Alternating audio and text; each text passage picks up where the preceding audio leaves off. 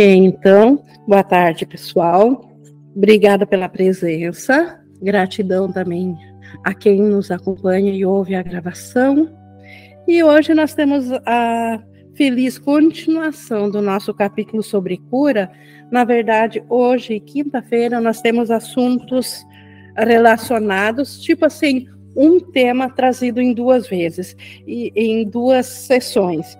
E hoje é as testemunhas do pecado, que é uma sessão importante, onde Jesus nos ensina a diferenciação do, do sistema de pensamento do ego, como que acontece essa tentação de nós permanecermos fora da nossa mente certa, da nossa realidade.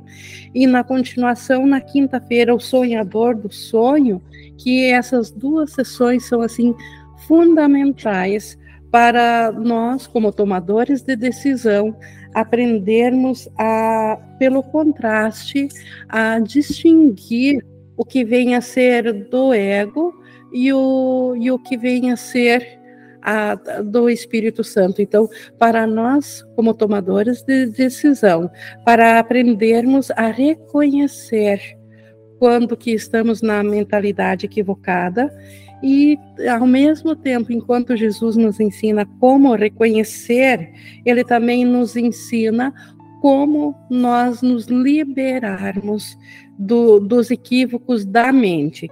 Aquilo que acreditávamos que era a nossa verdade e que no, nos aprisiona a, a, uma, a uma fantasia, a um mundo que sequer é real.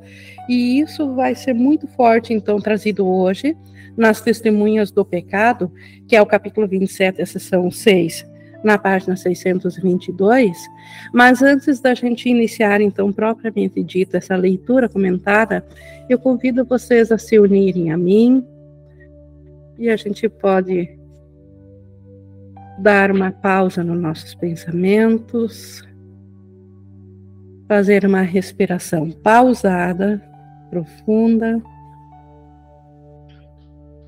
e assim nos colocar em disponibilidade com a melhor capacidade de aprender e de atenção que nós temos, colocar o melhor ao Espírito Santo, para que ele utilize essa nossa hora de estudo e que ele nos conduza naquilo que nós estamos prontos a receber dele. E assim colocada a meta de que ele seja o nosso professor para esse estudo, nós estamos prontos então para iniciarmos repetindo o capítulo 27, são 6, as testemunhas do pecado. Onde Jesus fará então esse esse forte confrontamento com, com as crenças do ego e com a realidade. E para isso ele começa dizendo: a dor demonstra que o corpo tem que ser real. Então, a testemunha da dor é, não é para nos fazer sofrer em si, ou não é um castigo, mas é a ideia de que o corpo seja real, o propósito da dor. O ego fez a dor justamente para que nós não esqueçamos que, segundo ele, nós somos um corpo, porque o próprio ego precisa disso para ele se perpetuar, da nossa crença de que nós somos separados do nosso ser, separados do Espírito de Deus e que somos corpo.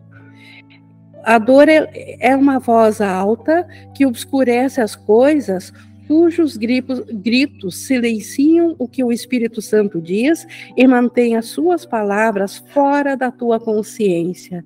Então, a dor, ela aparentemente tem esse poder, ela nos envolve de tal maneira que fica difícil nós escutarmos ao Espírito Santo quando a nossa mente está envolvida em dor. Todos nós sabemos disso já por experiência própria, o quanto é difícil nós nos voltarmos para a mente certa, para o nosso ser, se a nossa mente está em uma situação de, de dor, de sofrimento. A dor exige atenção, afastando a dele, do, afastando a nossa atenção do Espírito Santo e focalizando-a em si próprio. Então, a dor ela tem esse potencial de fazer com que a gente fique preso na dor o tempo todo. Quem já se viu envolvido em dor sabe o quanto é praticamente impossível esquecer que se está na dor, quando a dor, a, quando a, a, dor nos assombra. Então, e esse é justamente o seu propósito, nos manter fora da mente, focados nela mesma, na própria dor ou no corpo. O seu propósito é o mesmo que o do prazer, pois ambos são meios de fazer com que o corpo seja real. E isso aqui é muito forte, porque o ego nos coloca que a dor é ruim e o prazer é bom. E Jesus está nos dizendo que o propósito de ambos, tanto da dor quanto do prazer, é o mesmo: é nos focar, nos tirar da mente, nos tirar do, do espírito, nos tirar do, do centralizado no nosso ser e nos arremeter para dentro de um corpo. Porque todos os prazeres, eles são sentidos através do corpo. Então, o propósito é o mesmo que o da dor, só que o da dor é mais gritante, o do prazer, como disse o ego, ele o coloca como sendo de uma maneira gostosa, de uma, de uma maneira que nós amamos, e a dor de uma maneira que nós repudiamos. Mas não importa de, de qual dos dois estamos falando, ambos ainda têm o mesmo propósito. É para isso que Jesus quer que nós olhemos, não para o ato em si, não que, que agora uh, a, a, dor é, seja necessariamente a mesma do prazer, mas o propósito por detrás que é o mesmo, que é sempre fazer com que o corpo seja real. O que compartilha um propósito comum é o mesmo. Por isso que a dor e o prazer é tido como o mesmo, porque tem o mesmo propósito, nos manter fora da consciência do céu, fora da consciência do nosso ser real e presos numa coisa limitada que é um corpo. Essa é a lei do propósito que une todos aqueles que a compartilham em si mesmo. Então, a lei do propósito é o que tem o mesmo propósito é o mesmo. Não interessa as formas diferentes. Obviamente que uma forma de dor é diferente de uma forma de prazer. Obviamente que a primeira é terrível e a, e a segunda parece bom. Mas se o propósito é o mesmo, ainda é a mesma coisa. O Márcio levantou a mão. Sabe, Ing, uma coisa que eu observei aqui na minha prática e, e observo ainda e nas nossas conversas no privado eu cheguei a falar muito disso com você, na época em que eu buscava você para falar das experiências extrafísicas que eu tinha. Eu comecei a perceber que mesmo o prazer, ele é dor porque ele vem de uma busca. Eu estou buscando o prazer porque eu estou numa impressão de falta. Falta algo que, que o prazer parece me dar. Então, imediatamente parece que eu tô tendo prazer, mas quando aquilo acaba eu volto para dor e eu vou para uma outra busca. Então eu observo muito isso aqui na minha prática, não sei se faz sentido aí. Total, é o procure, mas não encontres. Porque Sim. o sendo o mesmo, como que o prazer poderia preencher uma falta que é da consciência do nosso ser? Que é da consciência de quem nós somos, esquecemos quem nós somos quando nos identificamos fora da mente de Deus, fora do Cristo. Como que um prazer poderia preencher isso? E é isso que Jesus, tanto faz sentido que Jesus continua dizendo aqui ó, no, no 7, o prazer e a dor são igualmente irreais, porque o seu propósito não pode ser conseguido. Então, a, a dor é óbvio que não, que não tem propósito aparente uh, para nós, porque ninguém conscientemente quer a dor, mas o prazer, ele é muito buscado e, no entanto, o seu propósito também não pode ser alcançado, porque ele é através de algo separador, através de dar realidade para aquilo que Deus criou uno, que isso está separado. E a, assim são meios para o nada, tanto o prazer como a dor. São meios para o nada, pois tem uma meta sem significado, sem um significado. Que significado pode ter o prazer se, se a meta dele é separar parte do nosso ser da integridade do restante do nosso ser? Então, não faz nenhum sentido. E compartilham a falta de significado do propósito que tem. Então, nesse sentido é que dor e prazer são o mesmo. No propósito, não na fase final da experiência nossa física aqui, mas no propósito. O pecado se desloca da dor para o prazer e de novo para a dor a ideia de separação de Deus. Ela vai da dor, nós sentimos dor porque pensamos que afrontamos Deus, vai para o prazer porque aparentemente nós separamos porque ficamos curiosos em saber como é o prazer e vai para a dor de novo e assim sucessivamente. Pois cada um testemunha a mesma coisa e carrega sempre uma única mensagem. Então, no final, a dor e o prazer, eles têm uma única mensagem, que é: tu estás aqui dentro desse corpo e podes ser ferido. Podes ter prazer também, mas somente ao custo da dor. Então, essa é a mensagem final do, do ego: que nós somos um corpo, que nós temos que aproveitar o, o prazer enquanto lhe dura, porque a dor também será certa. O pagamento pelo prazer é a dor e para ter prazer é preciso pagar esse esse custo. Então essa é a mensagem que o prazer e a dor têm. A essas testemunhas se juntam muitas outras. Então tem muitas formas da dor se manifestar e do prazer se manifestarem. Cada uma parece ser diferente porque tem um nome diferente e assim parece responder a um som diferente. Exceto nisso, as testemunhas do pecado são todas iguais.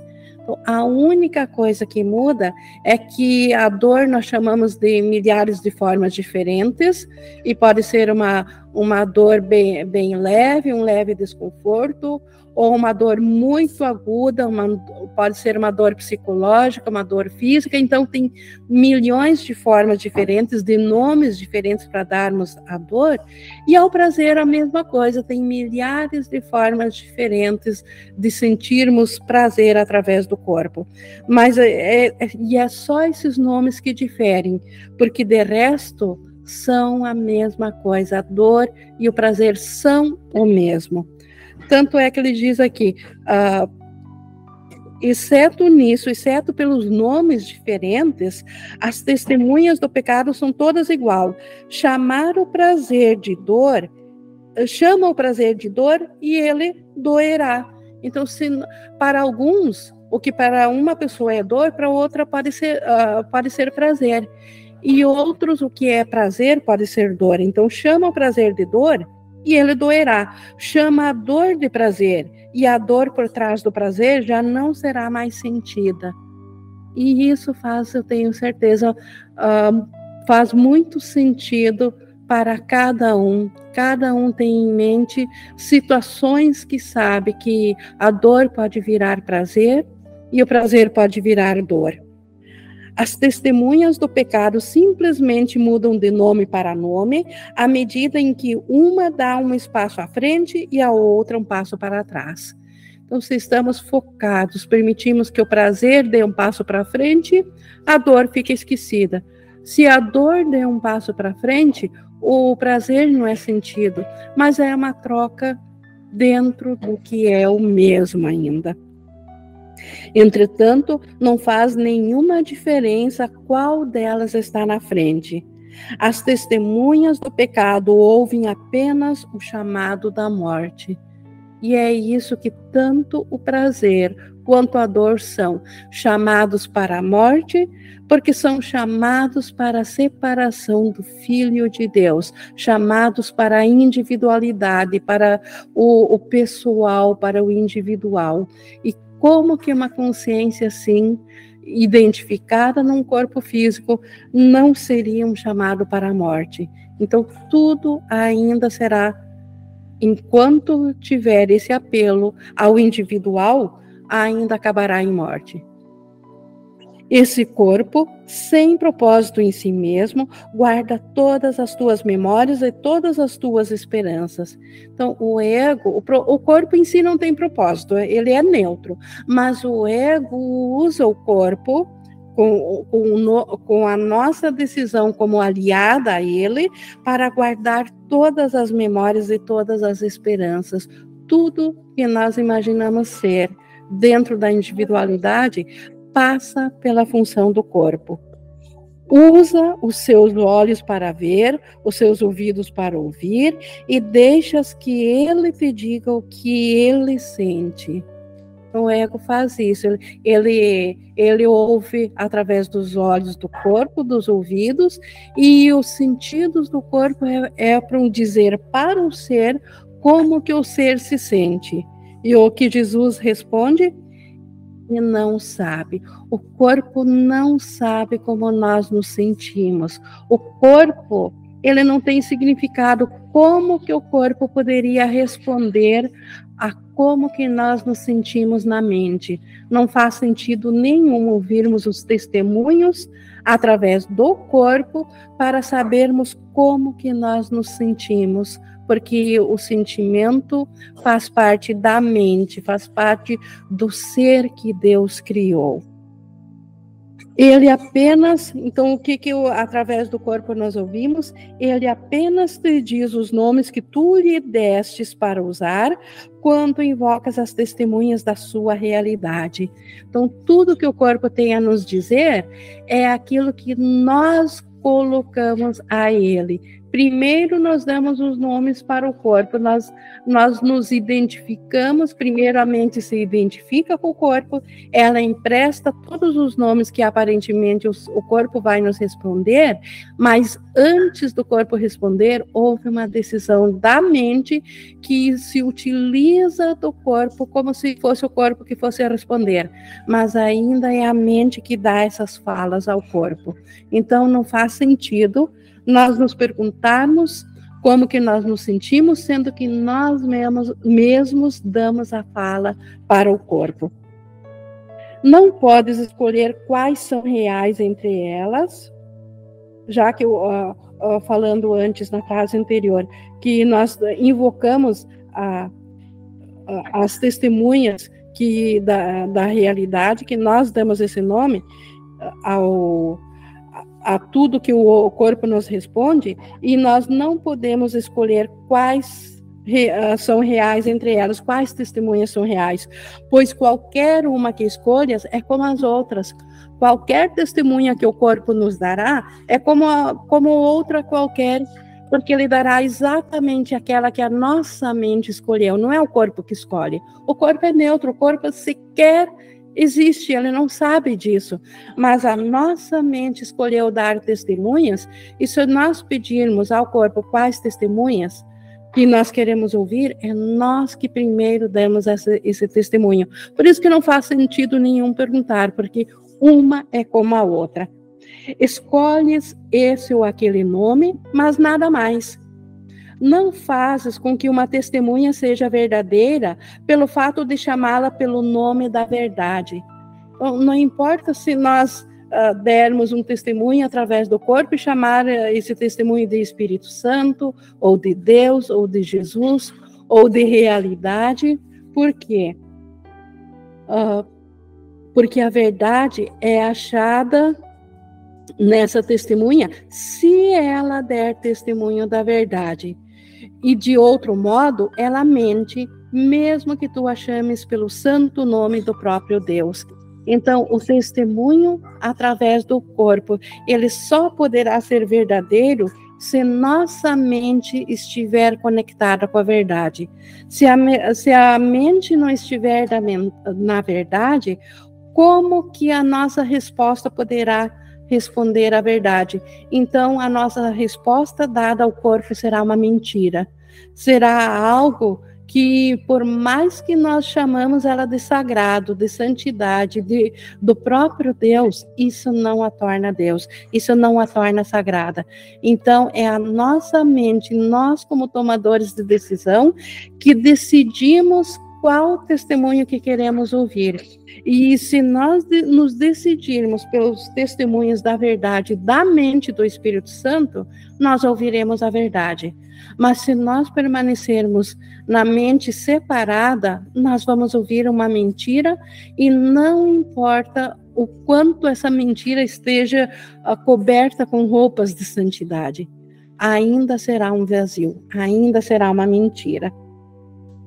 A testemunha de Deus não vê testemunhas contra o, corpo. Então, nós temos a testemunha de Deus. O Espírito Santo tem para nós os testemunhos de Deus, os milagres testemunham a favor de Deus. E, e o que é uma testemunha de Deus, ela não, nunca vai testemunhar contra o corpo. Ela também não dá ouvidos às testemunhas com outros nomes que falam da realidade do corpo de maneiras diferentes. Então, e, nem, e ela também não falará através da, das formas diferentes, tanto de corpos sutis, de, de subdivisões, como de, de todas aquelas divisões psicológicas que o ego tem para o, para o corpo. Então, a testemunha de Deus nunca falará a favor e nem contra isso. Ela sabe que ele não é real. Todas as instâncias de corpos, seja o psicológico, o físico, ou para quem é esotérico e estuda várias formas de, de corpos sutis, ainda nenhum deles é real, pois nada poderia conter aquilo que acreditas que está guardado dentro dele. Nós acreditamos pelo ego que o nosso corpo esteja guardado dentro de, um, de uma forma de ser separado. E nada pode conter o nosso ser limitado. Porque o nosso ser, ele é em Deus. E Deus não é limitado. Deus não tem limites. Como que o que ainda permanece de, dentro dele poderia ter limites? Nem poderia ele dizer a uma parte do próprio Deus o que deveria sentir e qual é a sua função. Então, aquilo que, que nós acreditamos que eh, ser um limite, como que um limite poderia dizer ao próprio Deus como que um, uma parte de Deus deve se sentir? Ou qual é a função de Deus? Como que um limite poderia dizer isso? No entanto, ela, essa testemunha, que é a favor de Deus, ela tem que amar qualquer coisa que tu valorizes. Porque nós somos o próprio, a própria extensão de Deus. Nós, como, como vida de Deus, a testemunha a favor de Deus, ela tem que amar qualquer coisa que nós valorizemos. E para cada testemunha da morte do corpo, ela envia uma testemunha da tua vida nela, que não conhece a morte. Então, as testemunhas de Deus, elas são enviadas onde o ego buscou testemunhas da morte, as testemunha, a testemunha de Deus, ela traz um testemunho de vida, de que a morte não é real. Cada milagre que ela traz é um testemunho de que o corpo não é real. Suas dores e seus prazeres, ela cura da mesma forma, pois as suas testemunhas substituem todas as testemunhas do pecado. Então, a graça do estado de paz de Deus, a graça do estado de espírito do Filho de Deus é tão maior que qualquer testemunho de dor e de, e de prazer, que, tu, que esses são imediatamente largados diante da, pre, da presença do que é ser um com Deus, da, da grandeza que é o amor de Deus. Então, as dores e os prazeres são simplesmente largados na presença dos testemunhos que, que falam a, a favor da vida, a favor da impecabilidade do Filho de Deus. O milagre que é que é o efeito aqui na aqui no sonho da cura da mente, o milagre não faz distinções entre os nomes pelos quais chamas as testemunhas do pecado. Então, o milagre ele não faz distinções entre tipos de doença ou tipos de, de prazer. Ele apenas prova que aquilo que elas representam não tem efeitos. É isso que o milagre faz. Aquilo que antes tinha efeitos pelo ego, simplesmente desaparece na presença do milagre. E isso ele prova porque o, os seus próprios efeitos vieram tomar o lugar daqueles. Porque a nossa mente é no mesmo lugar onde a dor e o prazer eram sentidos, os efeitos dos milagres podem ser sentidos ali em substituição aos efeitos da dor e do prazer. Porque não existe vazio. A criação de Deus era é constante. Então, se nós permitimos que seja curado a crença na dor e no prazer, o que imediatamente vai preencher esse vazio deixado pelo prazer e pela, e pela dor foi é os efeitos do milagre. E os efeitos do milagre se manifestam através do estado de graça, através da paz na mente. Não importa o nome pelo qual chamas o teu sofrimento, ele já não está mais presente.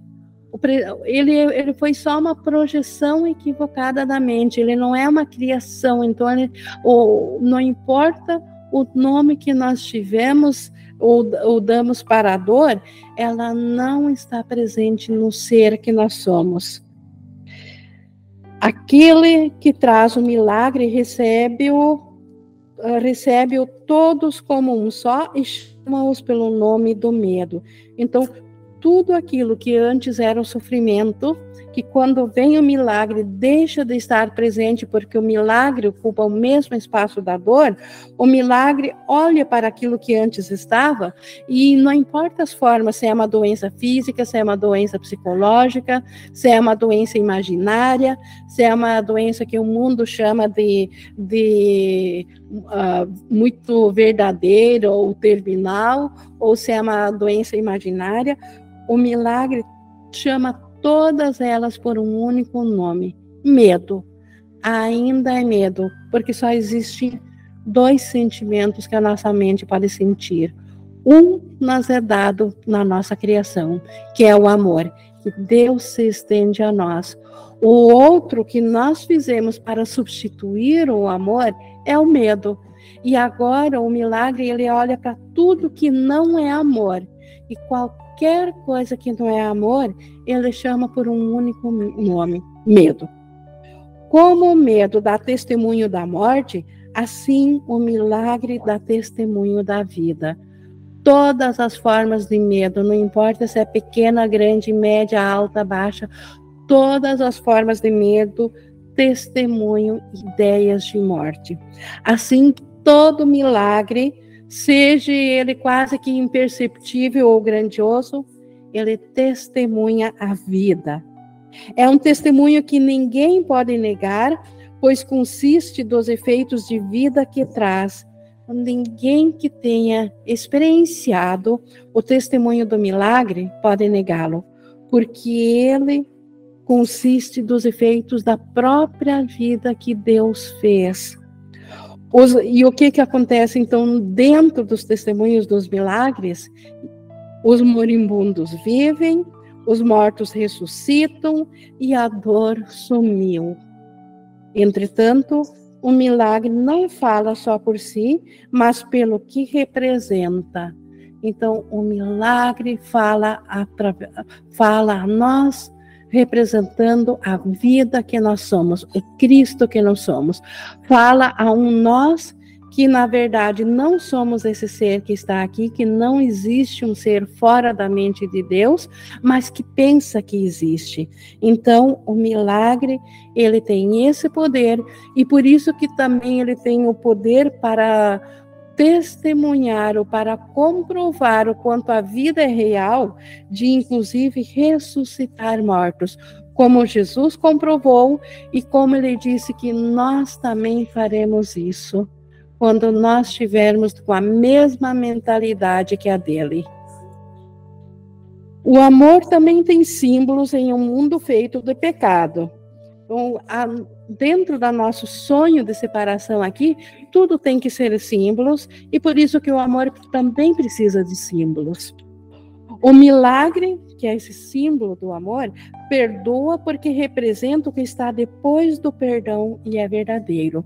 Então é assim que o milagre ele perdoa. Ele é um efeito do perdão, porque ele vê além, além da crença do pecado. Ele olha para o que é verdadeiro, para aquilo que nunca foi alterado, o nosso ser imutável em Deus. É para isso que o milagre olha. E é assim que ele consegue perdoar todos os equívocos. Como é tolo e insano pensar que o milagre está preso a leis que ele veio só para desfazer. Como é tolo e insano pensar que milagres está preso a leis físicas, às leis do corpo. Como é tolo pensar que um milagre tem que obedecer à lei da morte, porque ele está justamente aqui para desfazer as leis da morte, as leis da separação, as leis do ego. As leis do pecado têm diferentes testemunhas com forças diferentes, e elas atestam sofrimentos diferentes. Entretanto, para aquele que envia os milagres para abençoar o mundo, uma diminuta punhalada de dor, um pequeno prazer mundano ou as angústias da própria morte têm um único som, um chamado para a cura e um grito de lamento pedindo ajuda dentro de um mundo de miséria. Então, não importa a forma como é manifestado o pedido. O milagre, ele vê um único propósito em tudo que as leis do mundo, que as leis da separação, que as leis da dor e do prazer proclamam. Ele simplesmente é um chamado para a cura. Por, e esse chamado vem através de um, de um grito de angústia, como ele diz aqui, um lamento pedindo ajuda dentro de um mundo de miséria, porque o ego nos deixou ou a nossa própria crença fora da mente de Deus, que se aliou a algo separado, e nós chamamos esse separado todo de ego, então esse ego mostra um mundo de miséria. E como não sofrer, como não se sentir limitado no mundo de miséria? Logo, nós que somos criados à imagem e semelhança de Deus, nós que somos o todo, como que poderíamos nos dar por satisfeitos dentro de um limitado, dentro de, de algo que é apenas um diminuto reflexo do que nós somos. Então, não poderia mesmo, identificado com a separação, não poderia ser diferente do que dor e talvez um pouco de prazer para compensar essa dor, mas ainda ambos longe muito longe do que é a nossa realidade, do que é nossa herança como filhos de Deus. O milagre atesta a natureza dessas coisas, que é a mesma. Então, o milagre, ele atesta que dor e prazer ou separação é tudo mesmo, porque ele desfaz a tudo isso da mesma forma. O milagre, ele nos deixa de volta na mente curada do Espírito Santo, superando totalmente a crença de separação. E isso ele faz de igual modo, seja qual for o cenário que a separação esteja vendo. É a, é a sua mesmice que ele prova, a mesmice da separação, a mesmice dos testemunhos do ego ou do, do, do corpo, da separação. As leis que as chamam de diferentes são dissolvidas e reveladas como, como impotentes. Então, todas as leis do ego, o milagre, ele simplesmente prova que são impotentes, porque o milagre não é segurado por nenhuma delas nenhuma lei de morte, ou nenhuma lei do ego, ou nenhuma lei de dor ou de prazer tem o poder de segurar o milagre. nós sempre podemos optar pelo milagre e nós já vimos por toda essa jornada de estudo do curso, quanto milagre ele é um efeito de nós irmos no instante santo para a mente certa do Espírito Santo, e quando nós retornamos da, do instante santo, nós tra trazemos conosco os, os efeitos do milagre para substituir aquilo que nós inicialmente fizemos por engano e que amamos por um segundo, mas que agora nós percebemos o quanto nos deixou sem a nossa fonte, nos deixou sedentos do amor de Deus. A Flora levantou a mão, por favor. Ing, é, eu gostaria que você comentasse é, uma questão que Jesus traz nos primeiros capítulos, relacionadas é, relacionada ao impulso uh, para os milagres que é distorcido uh, por essa busca, pelo que eu compreendi, né, desenfreada que a gente tem, obcecada pelo prazer, para fugir dessa dor, né?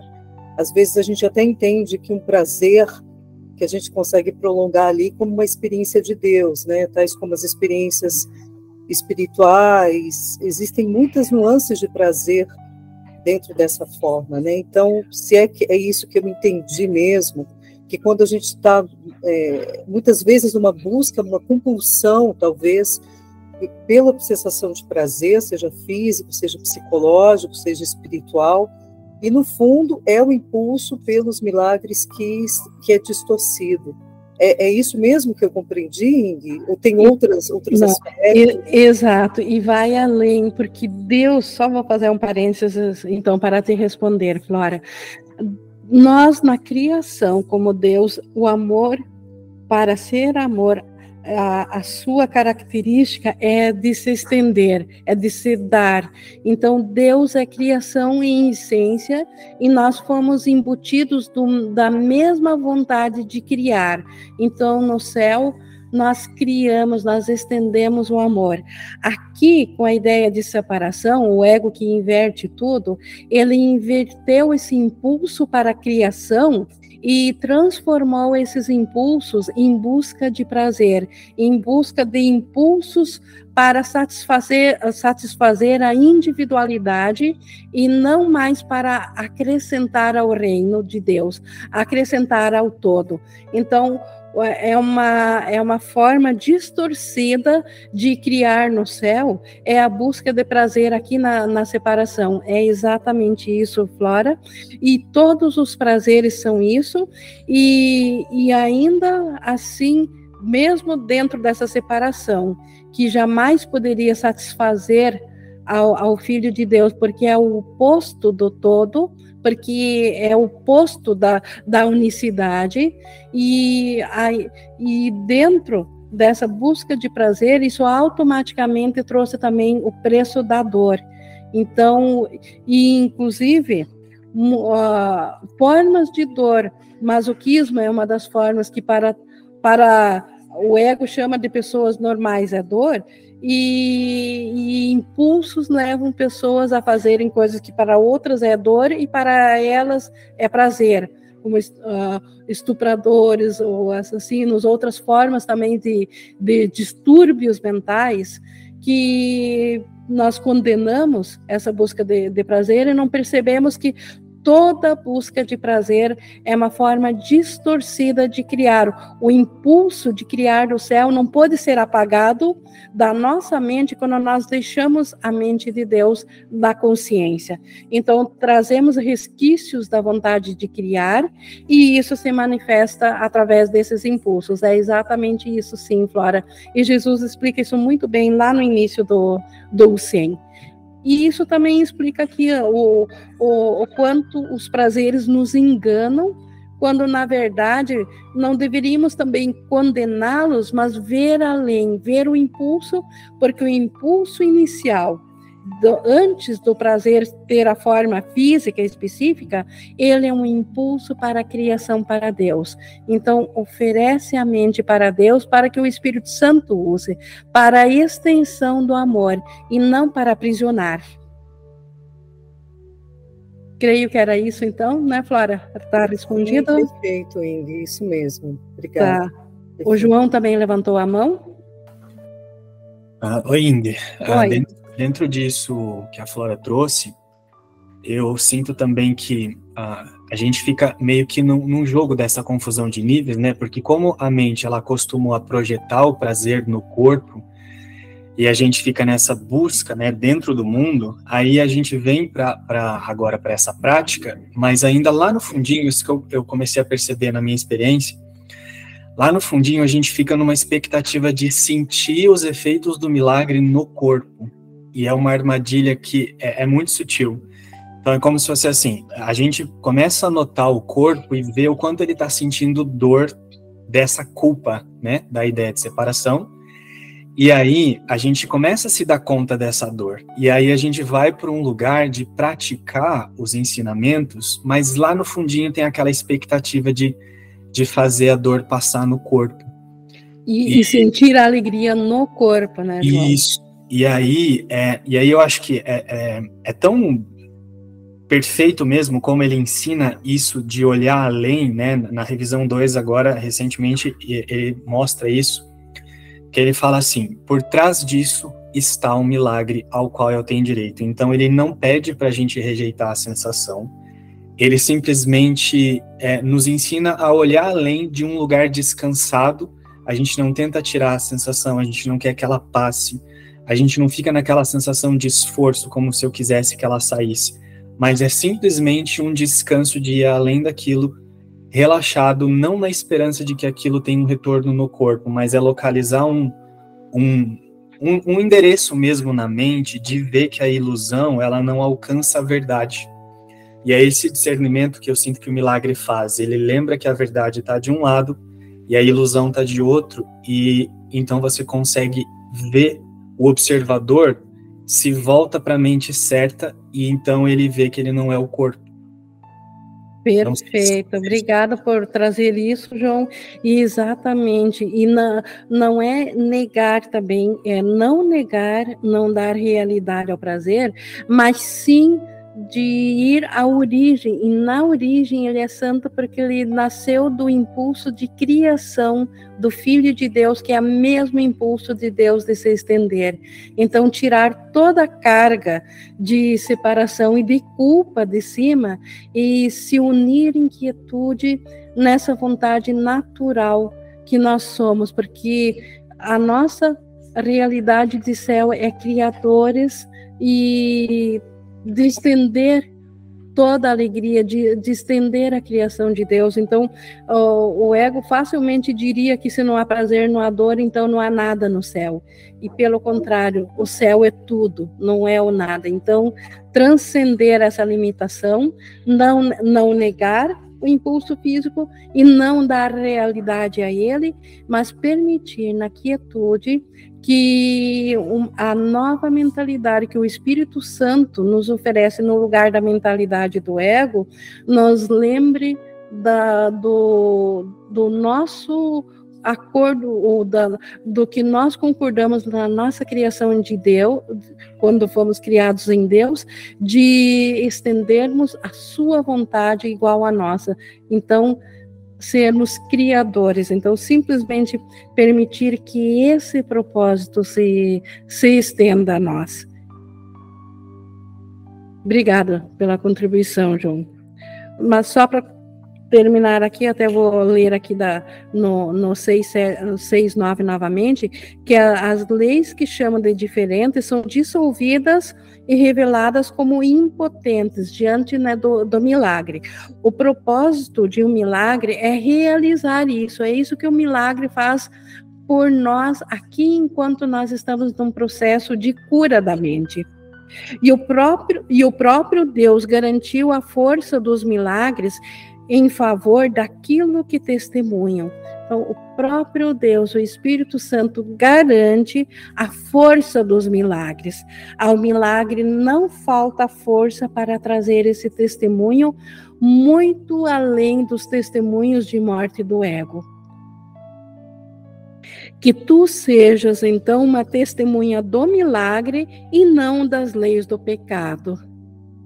Não há necessidade de sofreres mais, mas há necessidade de que sejas curado, porque o sofrimento e a tristeza do mundo fizeram com que o mundo fosse surdo à salvação e à libertação. O mundo por si só por ser um mundo de sofrimento, ele se tornou surdo à libertação e à, e à salvação.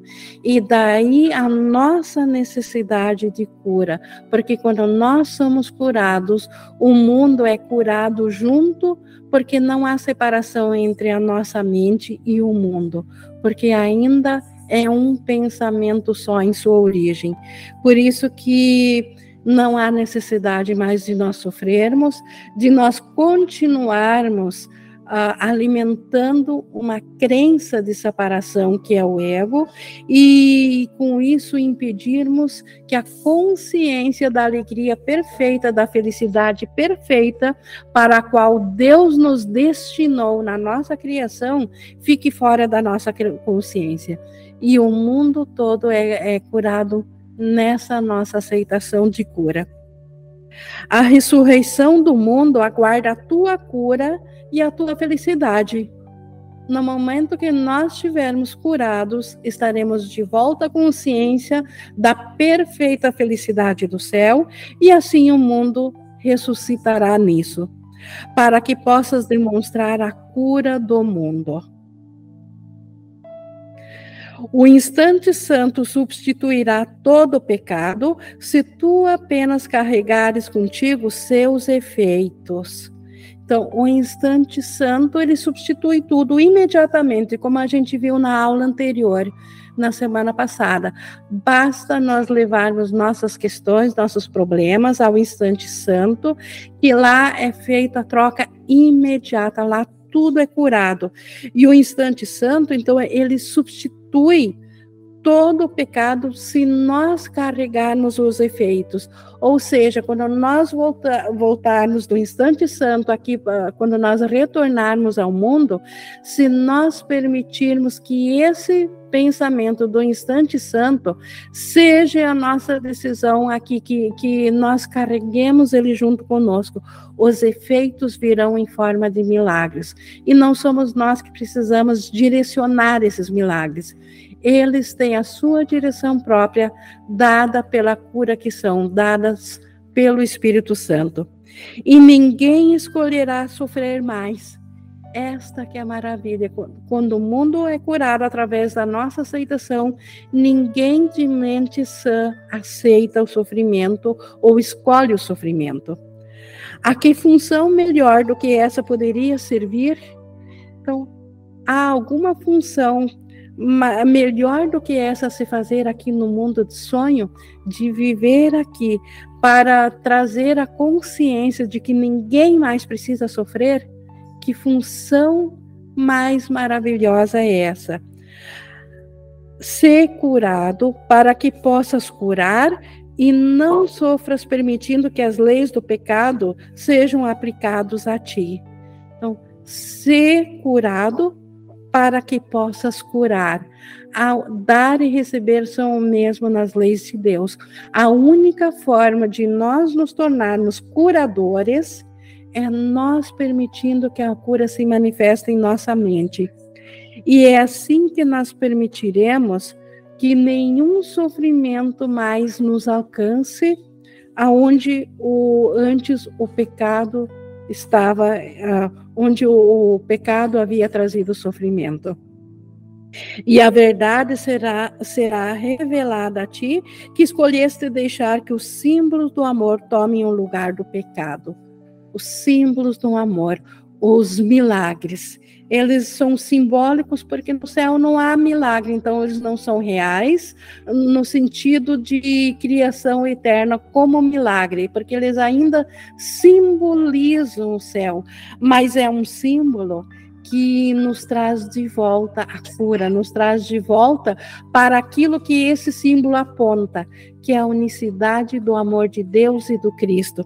Então, permitir que a verdade seja revelada a nós através desse símbolo, através dos milagres que ocupam o lugar do pecado, onde antes estava o pecado na nossa mente, onde antes tínhamos os efeitos do pecado de dor e que o ego nos ensinou a escapar da dor, chamando ela de prazer, invertendo a dor para que ela pareça ser boa, colocando ela de forma de prazer isso tudo pode ser substituído de volta pela lembrança do amor de Deus e do Cristo, nosso ser.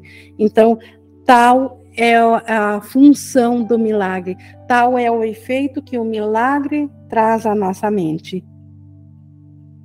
E é isso então que Jesus tinha aqui nas testemunhas do pecado, que o milagre substitui essas testemunhas do pecado, e como falei no início, o sonhador do, do sonho trará mais especificamente ainda o quanto o testemunho do pecado se utiliza da forma física, de uma identidade fora da nossa mente, para que o pecado pareça verdadeiro, e a dor e o sofrimento sejam verdadeiros, e o quanto o milagre quer substituir isso na nossa mente, porque é vontade de Deus que o seu filho não sofra e que seja realmente a sua mente plena da, da felicidade completa do céu. Então, isso é a nossa realidade e o milagre atesta isso. Nós já tivemos ótimas interações, mas estamos abertos aqui para mais interações. A quem deseja complementar ou trazer a sua experiência, completar alguma coisa mais aqui sobre essa passagem de Jesus, sobre os testemunhos do pecado. E poderíamos chamar também os testemunhos do, do perdão e do milagre, que são a cura real disso.